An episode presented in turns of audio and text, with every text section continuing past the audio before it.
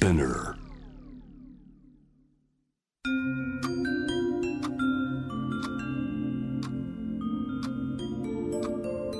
こんなこと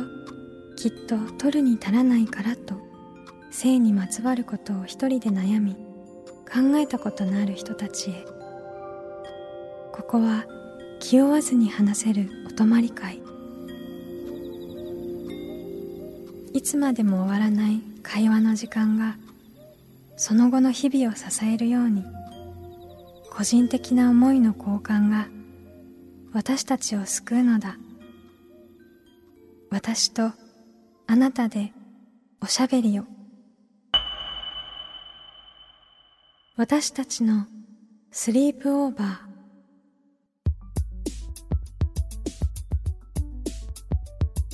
ミーユーの野村ゆめとミーユーの竹中真希です私たちのスリープオーバー。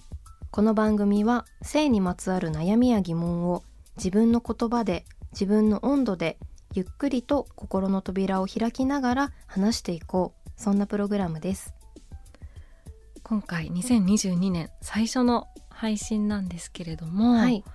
なんかあっという間に2022年ってなんか全然実感湧かないけど、2が多い2ですよね。が多めですね。202 4分の3が2だよね。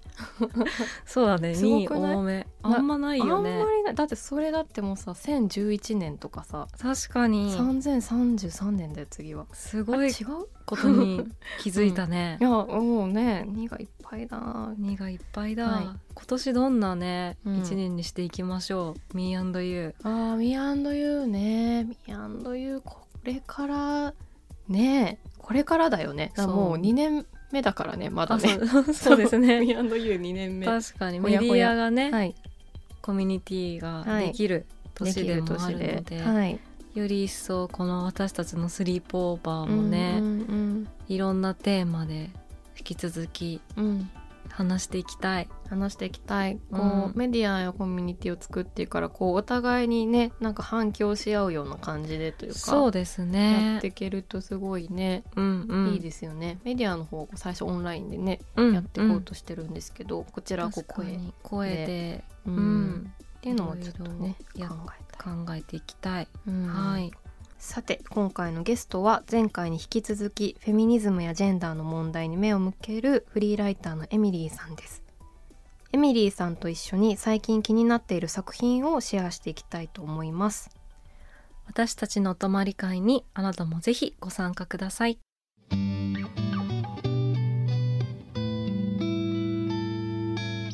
私たちのスリープオーバ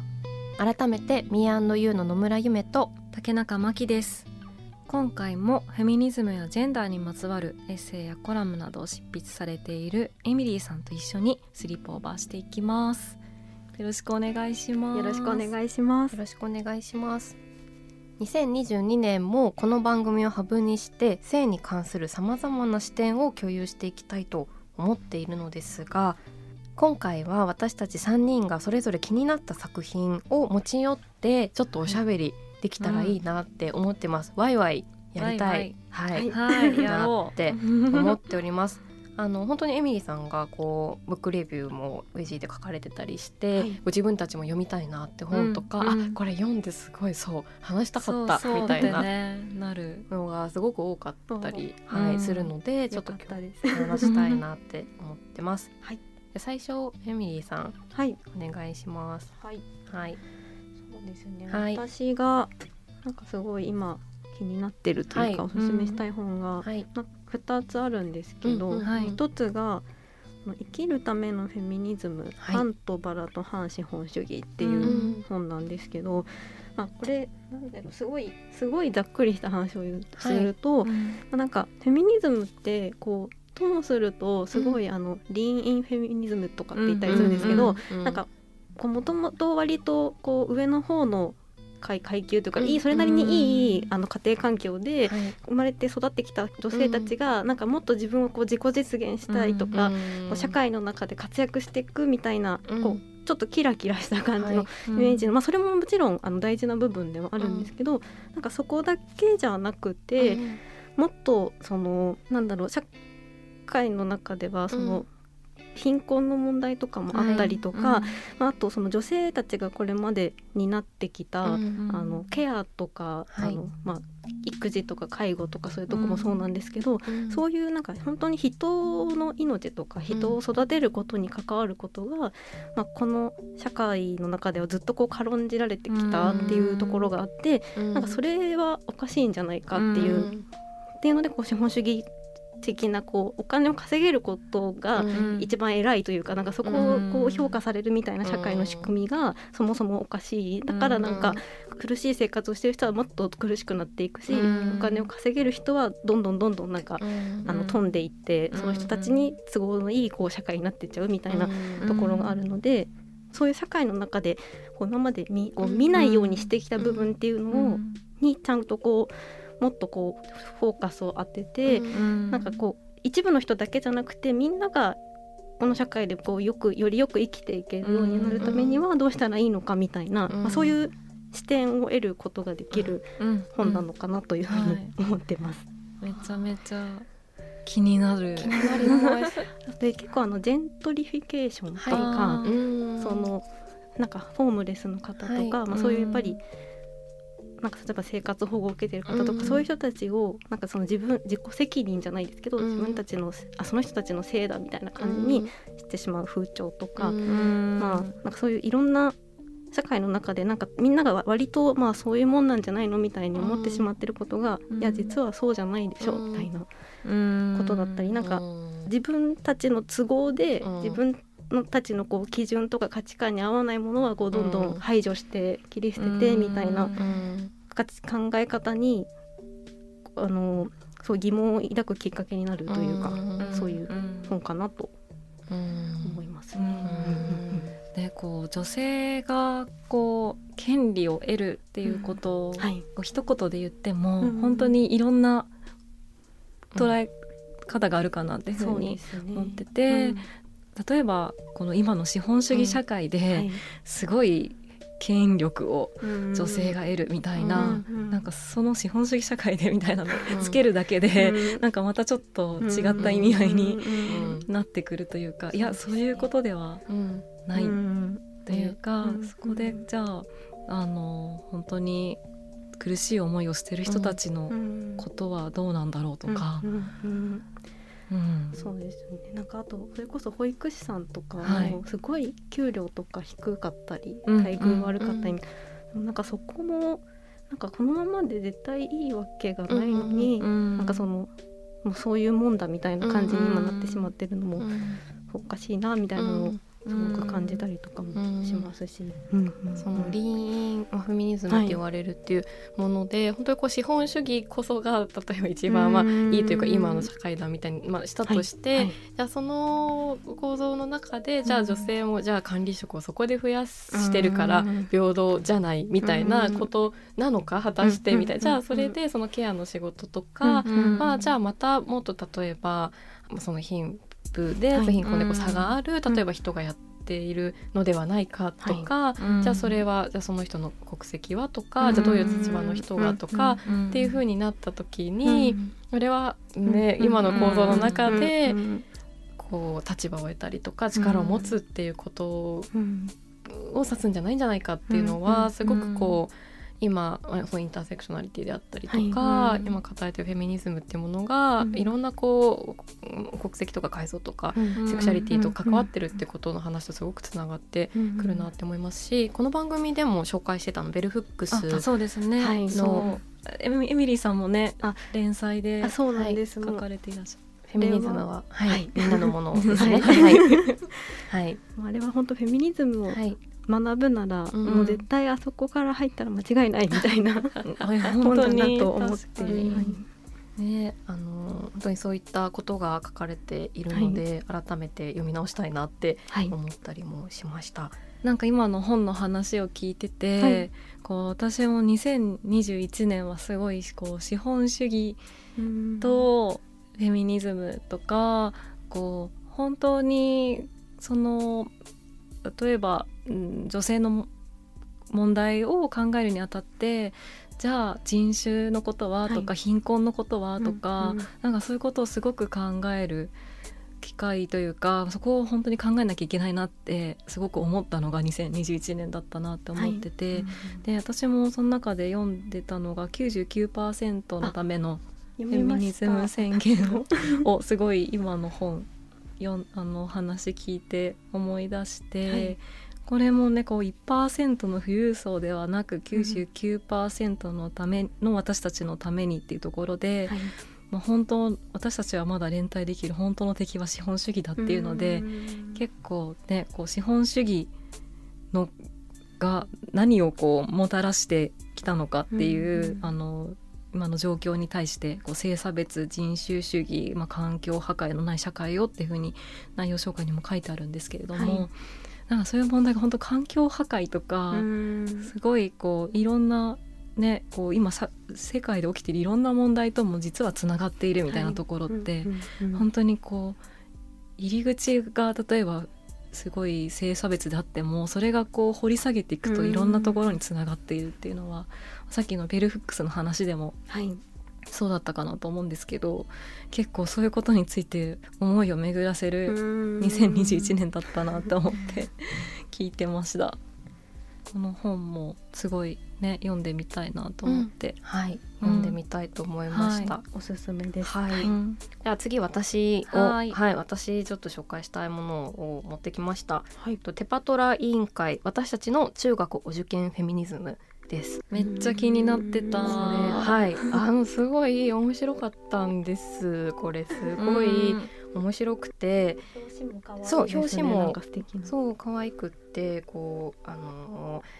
同じ中学を受験して、はい、同じ中学校の同級生だった人たちが、うん。うん。うん、2000年代の後半に中学受験をした、うん、あの年代の方々っていうことなんですけれども、があの近畿圏の学校っていうことだったんですけど中学受験ってあの、まあ、今受験っていう話だとこう2018年にこう医学部の不正入試の,、あの特選捜査の問題ですとか、まだやっぱり記憶にすごく鮮烈に残っている部分があるかなとか、あとこう都立高校の男女別のあの定員の話とか、あのこう話題に上がることが多いなっていうふうに思っ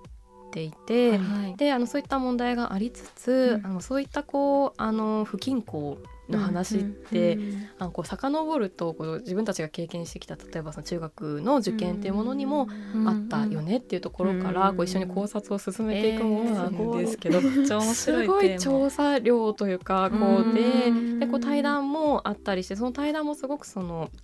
こう、まあ、ワイワイというかあのこう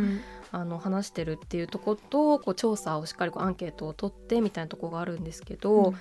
あのー、まあ、そもそも中学受験ってなるともう自分の意思というよりは結構親の意思になってくることがまあ多いっていうのもあってお受験っていうのはこう小学校に使うことがほとんどなんだけど、まあ、そういった意味合いも込めて中学校受験っていうふうに言っているっていう話とかじゃあ中学校のその受験をする家庭環境それこそっていうのがどうだったのかっていう時に。あのー、その私立の中学校を受験する家庭の方がとこうお父さん、まあ、父親母親ともにこう大学を卒業している割合が高いとか、あと年収があの多いとかはい、かそういったことをこう調査した上でこう出しているっていうこ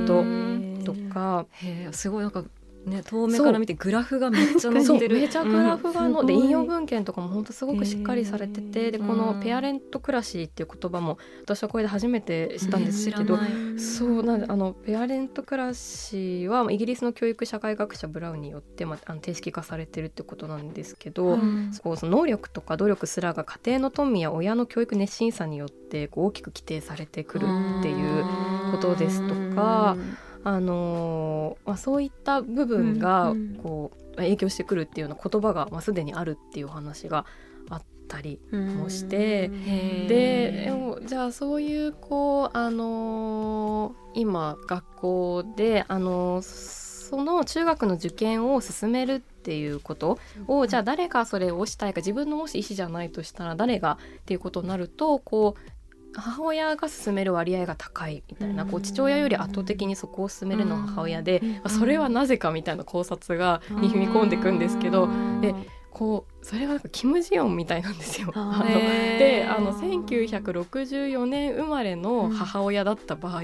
ていう。うん、へそうなんです。でどういうこと？が、うん、何が起きたのかっていう、じゃあどういう時に生まれてって生まれたのはじゃああの東京オリンピックぐらいの頃だよねとか、でその時の社会状況はこうでとか、でえっと、まあ、就職する少し前ぐらいかなに、あの男女雇用機会均等法とかが、あのもうあの制定はされるんだけれども、みたいなことでで一見なんか男女別ってことではなくなって総合職と一般職っていうことになるんだけど、だから門戸は開かれてるっていうことになってあのそういう選択もできるけれども、うん、一般職にやっぱりこう女性がこうずっと多いっていうことであったりとか、あとそれでじゃあ総合職で入った入れたっていうふうになっても、じゃあ育児とか出産ってなった時に、その時の、えっと、平均あの、まあ、結婚年齢とかも今よりも若いずっと25歳前後とかっていう時に、じゃああの子育てをするよねっていう風になったけど、育児休暇がまだあの権利ではなかったとか、当時。だからこう総合職で入れて一見そうなんだけど、入ってみたらやめなければいけなくなったりとかして、でこうあの離職率もこう高いみたいな話とか、なんかそういうことをこう順を追っていくと、どうしてこうあの自分たちの親の世代の人たちがどういう環境の中で育ってきたのかっていうことをやっぱ自分が知る術が全然とかやっぱ知ろうとしてなかったなみたいなことをすごい社会その人の親の考え方って親だけで決まってるわけじゃないからその社会の中でどういう経験をしてその中に希望もあっただろうし社会の構造とか制度とかも変わってるかもしれないけどやっぱり難しかったり部分とかもあった中ででもそのじゃあ子供にどういう教育をあのさせたいかっていうふうにまた親があの考えるとか、なんかそういうアプローチからあとはその現代の話にこうまた戻ってくる中ででも今のじゃああの近畿圏の中で一番こう偏差値が高いのは灘高だったりするんだけれども、まあ、そこは男子校だよねみたいな話とか,、なんかその偏差値が高いえっと、同じ学校であっても男性と女性だと女性の方が定員が少ないから女性の方がこう偏差値を高くないと入れないみたいなこととか。同じ教育同じ学校で同じ教育を受けるのに、まあ、女性の方がこう努力しなければいけないみたいな現状についてこうどう考えるかとか、こうなんかそういうことがこう一個一個、あのすごくつぶさに研究されていて、うんうんうん、そうあのでその研究したことと自分たちはこう思うよねみたいなことがすごく混じり合いながら進められてて、うんうん、考えるきっかけにめちゃめちゃなるなっていうのがありました。面白そうです、これすごいあの本当にこう女子校で育っていくととかもそのこととか、はい、まあ、男子校だととかそういう話もあったりとかして。うんうんでもなんかそういうのが本当に社会の、はい、なんていうんだその親がどういう社会で、うん、あの生きていたのかっていうそういうムード、はい、なんか結構この番組で なんかムードみたいな話すごい出てきてて、はい、そういうなんか社会のムードみたいなものが、うん、その個人に与える影響の大きさみたいなことが、うん、なんか意外とこう普通に日常暮らしているとそんなに影響を受けてないように感じるんですけど、でもすごい多分受けてるんですよね。だから親とかが私もなんか親とあのあこういうところで価値観が違うのがななんでなんだろうなと思う時とかあるんですけど、でもじゃあ彼女彼らがこう生きてきた背景をなんかそこまで知らなかったりもして、うなんかそういうところで意見が合わないみたいなことがあった時に、うん、あこういうことだったのかみたいなのが、そういう研究とか、なんかね背景を知ることでわかるみたいなのはありそうですよね。確かに。そうなんです。だからそういうこう経験がこうずっと前の世代からこう、はい受け継がれてきてというか、うん、今があるんだっていうことをすごくこうそこに自覚的な、あのことがこの本から伝わってきて、だからこうじゃあ自分たちはこの今の状況っていうのをこう記録して、こう調査してこう次にまた渡していくっていう感じがすごくでまだこの中学のお受験に関するフェミニズムっていうのはまだないよねっていうことをテーマに掲げて聞いたことない、聞いたことないですやられてて私も最初なんで中学なんだろうってこの本を見た時に思って私はあの地方のあの関東圏の学校であの私立に受験するっていうのがあんまりこう一般的ではなかったりしてちょっとまた環境が違う部分があるんですけど、うん、でもなんかそういった環境の違いとかも、やはり私立校受験するっていう地域がすごく偏っていることだったりとか。なんかそういうことをやっぱ知らないでこうね、あのでも実際その学校に通ってる人が友達にもいたりとかっていうのがあるわけで、なんかそういうことをすごく感じる本でした。はい。うん。でもちょっとねあの語りきれてないというかもうこれちょっとねすごい面白かった。語りきれないよ。すごいなうん面白かったんですよね。はい。あのテパトラ委員会さんのホームページであの買うことができます。すごく購入のやり取りもスムーズというかあので、はい、あのしっかり受け取ったかみたいな確認とかもあのしっかりすることができるような仕組みになっていてあのそういったところもすごく真摯な本だなというふうに感じました。あのエミリーさんもう一冊あるっていうふうにさっき伺ったかなと思うんですけれどもぜひぜひ。と、もう一冊が、はい、あの韓国フェミニズムと私たちっていうちょっと何年か前に出てる本で、うん、なんかそれはなんちょっと雑誌みたいな感じでもあるんですけど、うん、いろんな韓国でのフェミニズムのこう運動の動きだったり、まあ、それを実際にやってる人たちへのインタビューとか、うん、なんかこういう事件があってこういう動きがあったよみたいなのが、まあ、いろんなこうコラムだったりインタビューだったりエッセイだったりみたいな感じで書いてある本なんですけど最近すごく韓国にあの興味を持っていてというか、はい、あのまあ、そのさっき話にも出てきたキム・ジヨンとかを読んだ時もそうだったんですけど、はいうん、なんかそれまで私あんまり韓国文化とかにもそこまで触れていなくて、うん、なんかあんまり正直興味を持ってってなかった部分があったんですけど、はい。うん、あれを読んだ時にあなんか日本で女性たちがこれまでこう感じてきた、なんかこう痛みと、韓国の女性たちがその社会の中の男女差別とか、そういうところで感じてきた痛みって結構似てる部分があるなっていうふうに感じて、なんかそこから、でも韓国って日本よりもこうすごくフェミニズム運動だったりいろんな社会を変えていく運動っていうのが活発で、こう声を上げる人がこう多いイメージ、印象がすごくあるんですよね。でなのでなんかすごく文化的とかこうそういう男女格差の状況とかも似てる中で、うん、なんか韓国での動きを私たちもこう学んだりとか、うん、なんかそこに希望を感じていける部分があるなっていうふうにすごく思うようになって、うん、まあ、それもあって別にこの本だけということではないんですけれど、うん、韓国のフェミニズムとか韓国でのこう最近のこう動きについて書いてる小説とかエッセイとか。ですごくあの私たちにとってもヒントになる部分が多いんじゃないかなって思いますね。ゆめさんも挙げてくれてて私もすごい面白いなと思って、すごく勉強になった本であの差別は大抵悪意のない人がする、うんはいもうあの韓国の,、あの本だったかなと、うん、そうそうキム・ジヘさん。でもすごい読んでる中で、うん、韓国のあのヘイトスピーチに対する法律の話とか、はい、なんかこういろいろ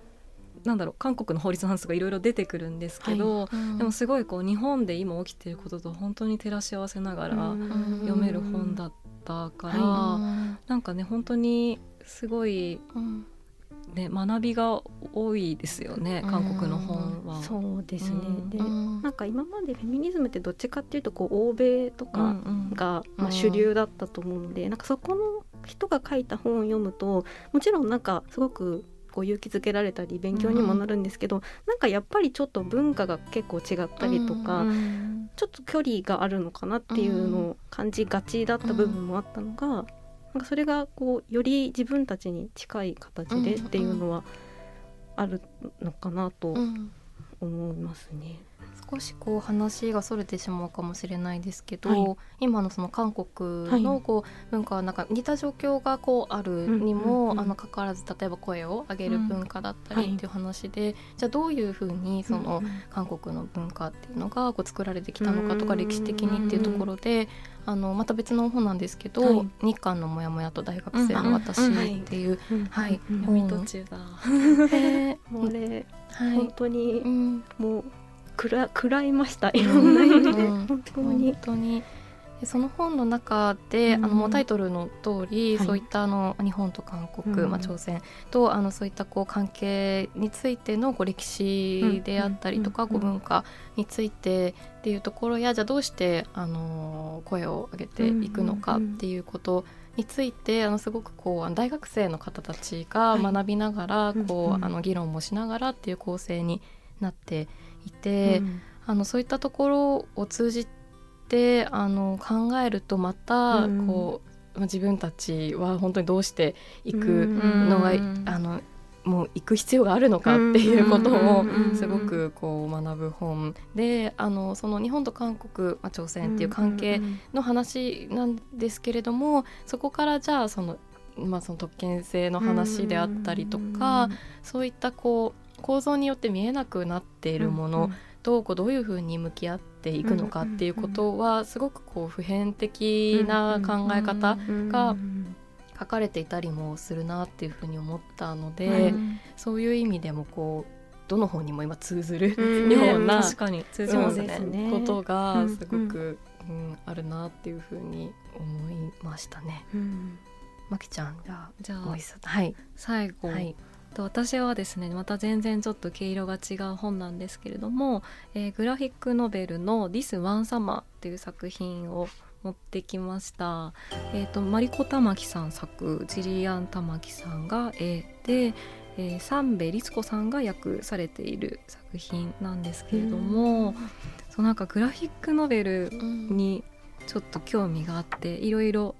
手に取ったりしてるんですけど、結構。あの性の話をあの扱ってるものもあったりしていてでこのマリコ玉木さんはカナダ・トロント出身のあの作家の方であのもう一人のジリアン玉木さんもカナダ・オタワ出身のイラストレーターの方なんですけれどもちょっとね話はですねあの夏休みのひと夏なんかね 冬なのに 夏の、ね、持ってきちゃった。ちょっと夏を感じてほしいんですけれど。もあのこう主人公のあのローズっていう女の子があのひと夏をあの別荘で過ごすんですけれども、うん、でお母さんがこうもう一人子供を望んでいたことにこう気づいてて、うん、でそれで両親がちょっとぎくしゃくしている状況みたいななんかそういう状況の中でこうひと夏を別荘で過ごす時にあの1歳半下の年下の友達のウェンディっていう子もいてでその子とこう毎年過ごしてるのかな？なんかそういう感じなんですけれども、まあ、今年もまたあの来たよみたいな感じで、その別荘でひと夏を過ごすでそういう物語なんですけれども、まあ、すごい思春期真っ只中のねこう登場人物たちが、あのー、この物語の中で過ごしていくんですけれどもその結構性に興味がこう出てきてこうなんかこう主人公のローズはこう1歳半年下のウェンディがちょっと子供っぽく思えてなんかそういう風に扱っちゃったりとかで自分はちょっともうなんだろう大人のそういうなんだろう恋愛のこととか性のこととかなんかそういうのにも興味がかなりあって映画とかもすごいなんかホラーなんか大人が見るホラーとか借りてきて なんか見るとかなんかちょっとやっぱ大人背伸びしたいそういう年頃の主人公なんですけれどもで私がこの作品の中でなんかすごい考えてたのがこうお母さんがこう子供を望んでいてでそういう子供を産むっていうことに対してこうなんだろうこの思春期の頃に自分がどういうふうに考えてたんだろうってことを思い返したりとか、で同時にこの主人公のこのローズっていう女の子は性には興味あるんだけどちょっと性に対して少し何て言うんですかねなんかこうセックスに対するすごく興味があって気になるんだけどなんかセックスについては結構街のその若者たちはなんか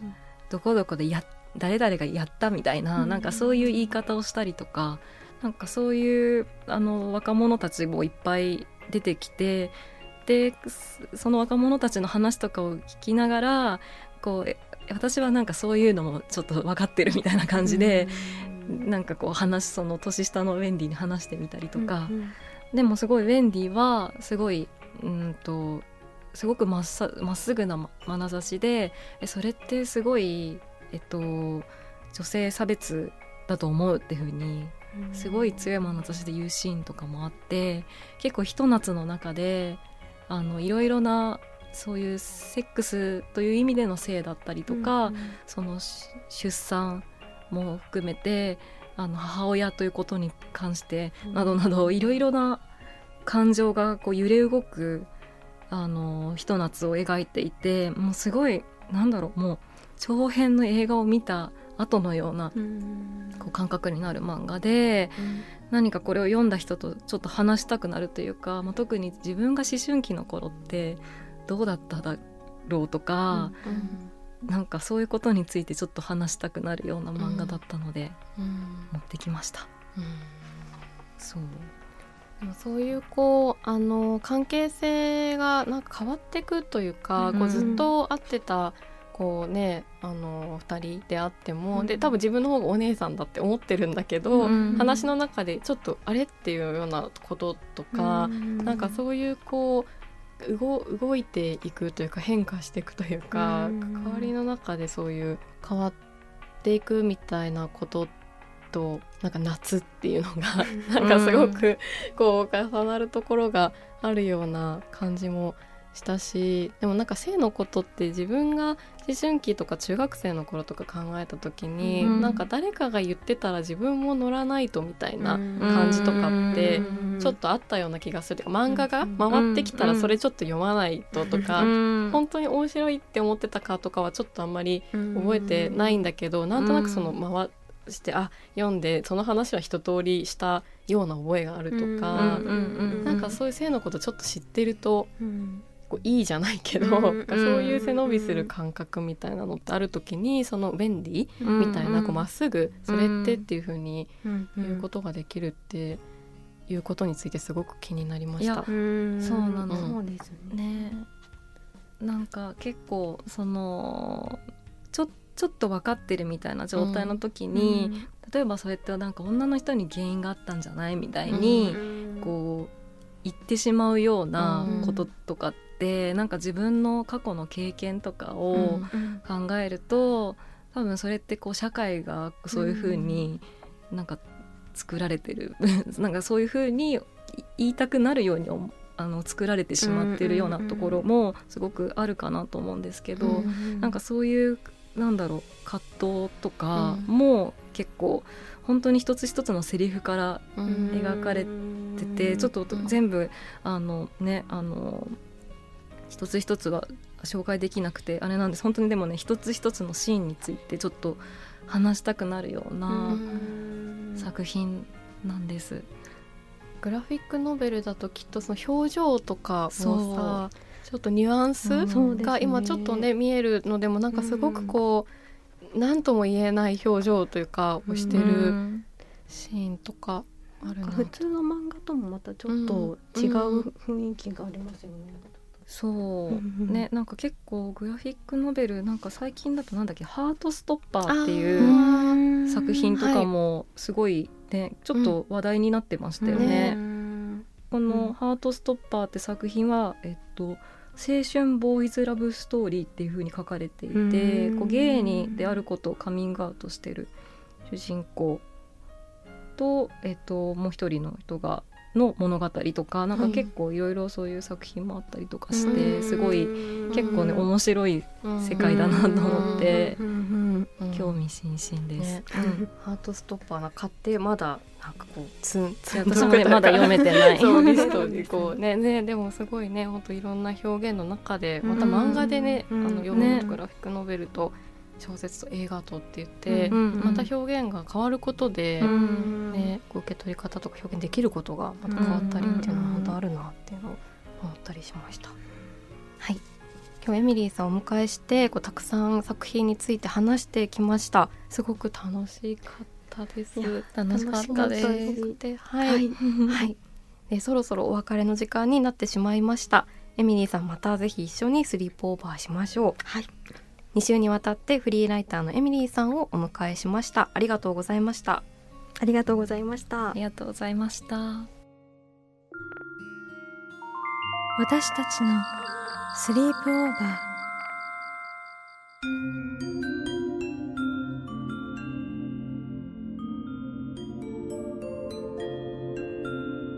私たちのスリープオーバー。今回はフリーライターのエミリーさんをお迎えしました今日もいろいろ作品持ち寄って話したんですけれども改めて私たち持ってきたものご紹介できたらなと思います。私がテパトラ委員会私たちの中学お受験フェミニズムです。で私が持ってきたのが、えー、マリコ玉木さん作ジリアン玉木さんが絵サンベリツコさんが訳されている「This One Summer」岩波書店から出ています。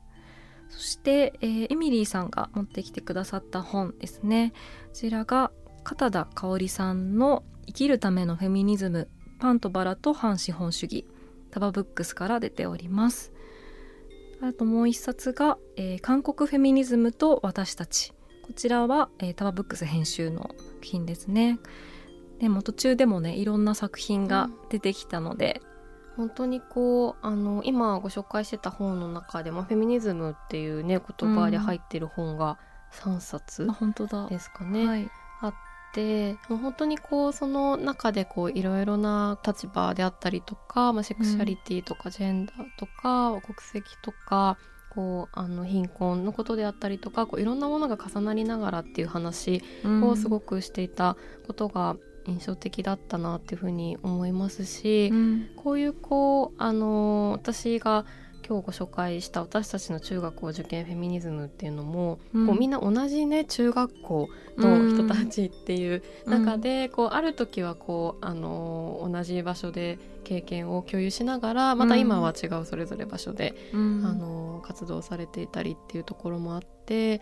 きっとその同じ中学っていう中に何かしら共通してるか、ね、家庭環境とか、うん、もちろんしてないところもあるけど傾向みたいなものとかなんかそういうものがやっぱりあるっていうこととかも書いていたりする中で、うん。はい、やはりこう自分が普段見えてるものと見えないものっていうことをすごくこう考えるきっかけになったなってうんうんうんうん、もうだからこういう本を紹介し合ったりとか確かに、ね、作品を見てっていうのもすごく大事なことだなそうですよね、うん、なんかフェミニズムって一言で言っても本当に今日3その名前がついてるものが3冊、うん、私が挙げたものもフェミニズムの視点から読める作品でもあるなと思ってて、はい。うん、本当にいろんな角度から入り口は本当たくさんあって、でそれを皮切りにまた新しいテーマが見つかったりとか、ね、今日も韓国の話も出てて、うん、で日本とあの、もちろん近いところもあるというところで、うん、あの欧米よりもなんかこう学ぶところもすごく多いんじゃないかっていうふうなお話あったかなと思うんですけれども、うん、